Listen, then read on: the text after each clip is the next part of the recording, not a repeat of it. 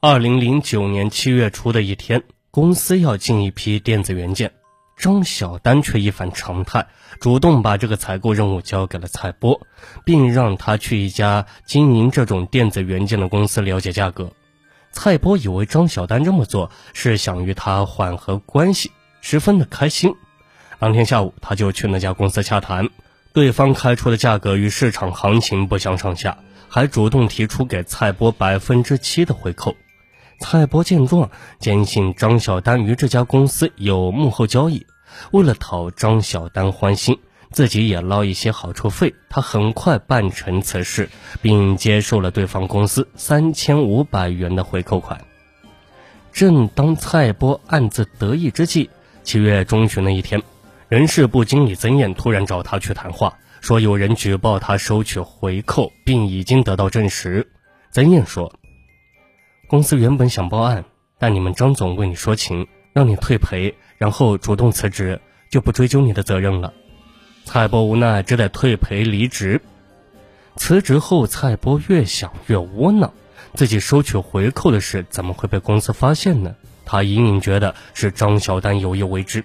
郁闷之下，他把女友钟思琪约到咖啡厅里吃饭。期间，失落的他感慨地说：“我真的好想结婚呀。”钟思琪却说：“没房子怎么结婚呀？你现在连买房的首期款都没有，又失业了，还谈什么结婚？可笑！”蔡博原本想从女友那里得到安慰，没想到却被奚落得更加难堪。那晚回到宿舍后，他辗转难眠，想到张小丹对自己的无情，一个恶毒的念头突然冒了出来。找他要一笔钱弥补自己的损失，这样自己也就可以买房和女友结婚了。经过一番酝酿，第二天早上八点多，蔡波打通了张小丹的电话，想约他出来谈谈。张小丹立刻拒绝道：“什么事？你就在电话里说吧，我没时间出去。”他拒人千里之外的态度再次激怒了蔡波，他狠下心，用不容拒绝的语气说。那我就直说了，我想向你借二十万元钱。张小丹顿时警觉了，你借钱干嘛？蔡波毫不客气地说：“我想买房子跟女友结婚，结婚以后我就不找你了，否则我哪天控制不住去找你，被你老公发现就不好了。再说我跟你那么久，现在弄得没工作，你应该补偿我一下。”张小丹吓坏了，他生怕蔡波把过去的事情公开，再三犹豫，只得答应了他的要求，并说自己一下子拿不到二十万元，先给他五万元。开始，蔡波还有点担心张小丹会报警，见张小丹如此轻易地满足了自己的要求，他就放心了。拿到五万元钱后，他又开始向张小丹追讨余款。为了增加敲诈的砝码，他还特意从网上下载了一张黄色照片发给张小丹，同时给他发短信说：“我第一次与你发生关系时，就趁你喝醉了拍下几张照片，希望你尽快把余款给我，不然万一我耐不住性子，把照片发给你老公。”由于照片不清晰，张小丹无法判断真假，却直觉的认定就是自己。想到丈夫再过半年就要回国，她害怕极了。可是她每个月的工资也不过几千元钱，还要抚养孩子，哪里拿得出那么多钱呀？她苦苦哀求蔡波放过她，蔡波却冷冷地说：“谁叫你对我这么无情？你为什么要把我往绝路上逼吗？我们在一家公司，你不觉得尴尬吗？”张小丹带着哭腔回答，此言一出，他就知失言了，又赶紧说：“公司开除你又不是我的事，我还帮你求情了。”蔡博立即听出自己被公司开除与他有关，这让他心头的怒火烧得更旺，便进一步的威胁道：“你明天先把五万元划到我账上，其余十万元再宽限你几日。不过你要知道。”拖太久是会有危险的。张小丹害怕隐私暴露，第二天就给蔡波汇去了五万元。他原本是想采取缓兵之计，没想到这时父亲却来找他，说一个名叫蔡波的男人打电话来说他欠了他一笔钱，一直拖着不还。父亲着急地问他：“到底怎么回事呀？你是不是遇到什么麻烦了？张小丹万万没想到蔡波这么快就去找他的家人了，他恐慌不已，却只能安慰父亲道：“没事，那人是个神经病，我给他就好了。”后来经蔡波供述，他手上根本就没有两个人出轨的证据，但他早就知道张小丹父母的姓名和住址，就特意找到他父母所在小区，通过物业查找到他们家的电话。以此给张小丹施压，逼他还钱。张小丹快被逼疯了，整天魂不守舍，工作也频频出错。经过了一番思索，二零零九年八月二十日下午，他打电话给蔡波说：“我想通了，晚上我们去酒店开房吧。那些钱我一时凑不齐，你就不要逼那么紧，好不好？”蔡波原本就对张小丹迷恋不已，当然求之不得。晚上九点多，张小丹去福州东环路的一家酒店开房，蔡波如约到酒店后，两人很快就相拥在一起。然而这一次，张小丹却不像以往那样温柔，竟激动地在他肩上咬了一口，还用手在他背上一阵的乱抓。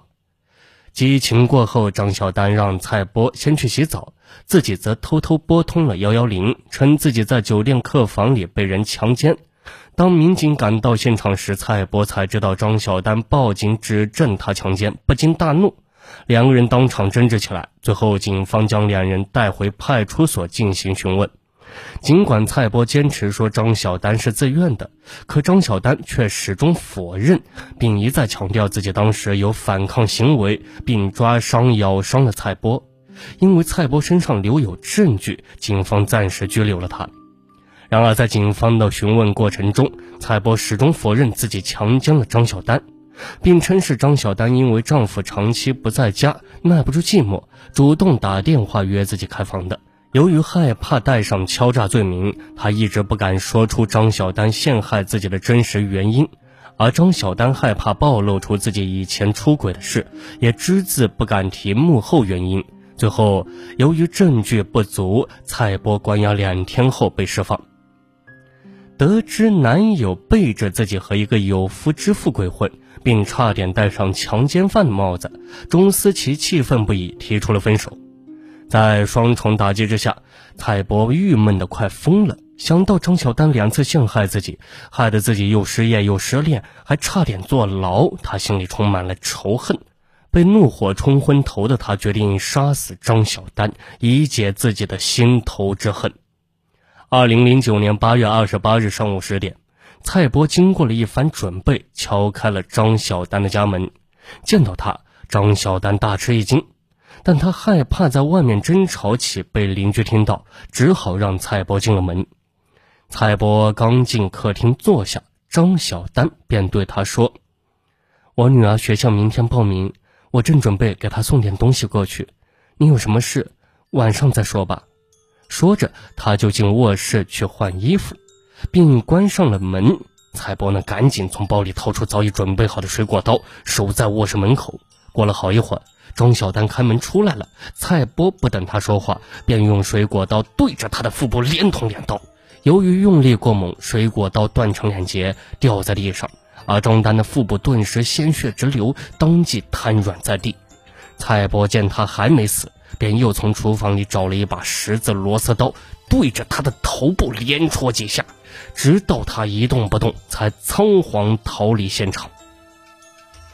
因此，张小丹此前与女儿说好要去送东西的，女儿等到十一点多人不见他过来，便给他打电话，发现手机关机，家里电话也没人接，女儿感到蹊跷，便回家看看怎么回事。打开家门，他一眼就看到母亲躺在血泊中，他吓坏了，赶紧跑到楼下叫人帮忙报警。警方赶到后，通过调阅小区监控录像，很快确认凶手是张小丹昔日的下属蔡波。当天晚上，蔡波在出租屋被抓获归案。归案后的蔡波自知罪责难逃，很快便交代了作案经过。二零零九年九月二十四日，经检察院批准。福州市公安局鼓楼分局对犯罪嫌疑人进行逮捕。随着案件的深入调查，警方发现张小丹死前曾两次汇款到蔡波账上，经审讯，蔡波如实交代了敲诈行为。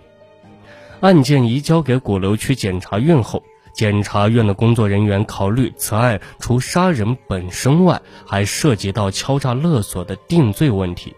出于对案件的高度负责，检察官又数次提审案犯蔡波，核实嫌犯口供和证人证言，并调阅了相关证据。至此，蔡波和张小丹之间的那段因婚外出轨最终引发血案的幕后故事大白天下。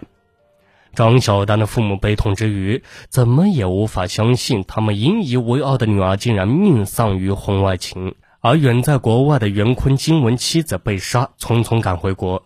当得知妻子是因为出轨而招来杀身之祸时，他既惊且痛。